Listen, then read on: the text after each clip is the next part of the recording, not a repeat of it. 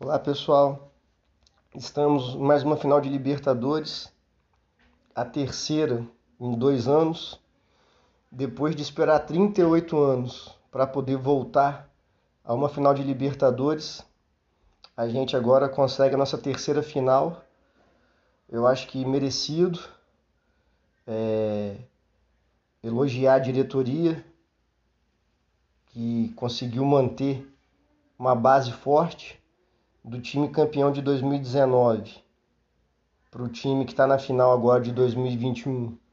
Perdemos três jogadores, o Pablo Mari, né, que não teve como segurar, é proposta muito boa para o Flamengo. O Flamengo ainda ganhou um bom dinheiro em cima dele, ainda está ganhando parcelas aí. Ano passado não deu para segurar o Gerson, devido à pandemia, né, falta de dinheiro foi muito importante a venda do Gesto também, uma proposta irrecusável é, para os padrões, né?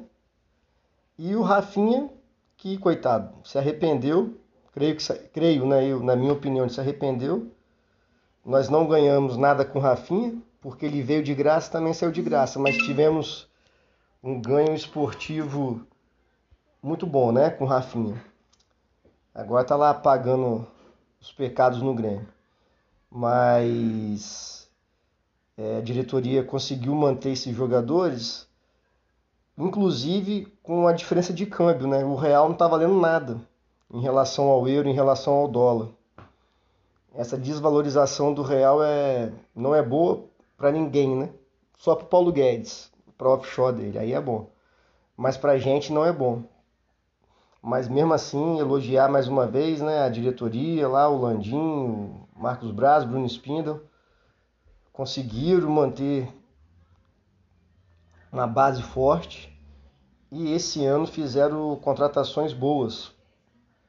O, trouxeram o Andreas, trouxeram o Kennedy, que ainda não está na melhor forma, mas é um bom jogador.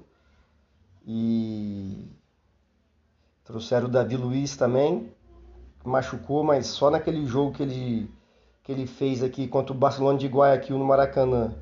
Jogou muito bem no primeiro tempo.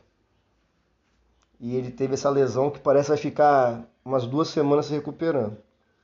É, a gente que esperou tanto tempo, né? Isso que eu estou falando com meus colegas aqui.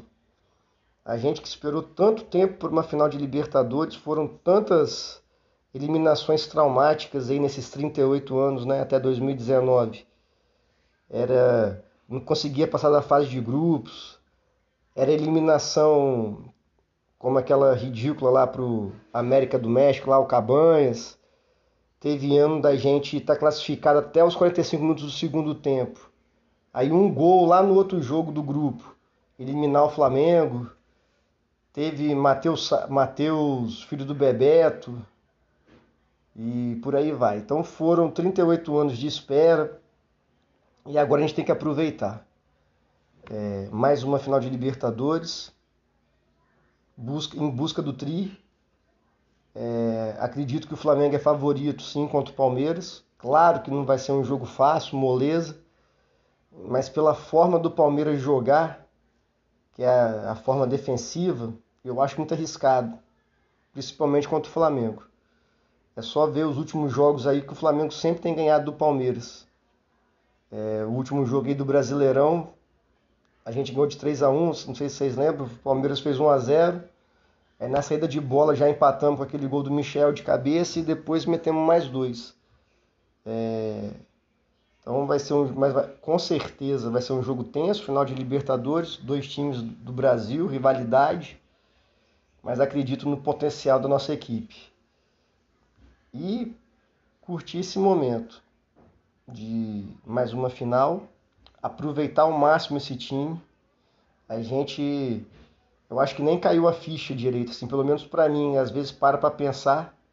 Nós somos bicampeões brasileiros, campeão da Libertadores de 2019, estamos na final de novo e campeão de Supercopa, Recopa, campeão carioca, tricampeão carioca.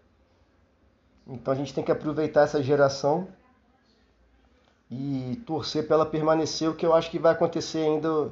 Acredito que o Flamengo consegue manter sim esse time por mais algum tempo. E a última notícia boa, né, que o Marcos Braz renovou com a geração de 85, que é o Felipe Luiz, o Diego e o Diego Alves, que o Felipe Luiz e o Diego Alves estão jogando muito. E o Diego é bom para compor o elenco, querendo ou não, ele é um líder. Eu não sou muito fã do, do futebol dele, mas ele é importante sim ter ele no elenco. E acredito agora que ele possa até jogar um pouco mais adiantado para substituir o Everton Ribeiro e o Arrascaeta. Eu não vou nem comentar nesse podcast aí sobre essa palhaçada aí da CBF, dos 19 capitães assinarem pedindo para não adiar os jogos. Vou deixar para um próximo. Esse aqui mesmo é só para enaltecer a campanha do Flamengo na Libertadores. Nós estamos invictos. Das oitavas de final até a semi, no placar agregado foi tudo goleada, sem passar susto. E então é curtir esse time e torcer para daqui a dois meses a gente estar tá comemorando o tricampeonato da Libertadores. Abraço, saudações rubro-negras.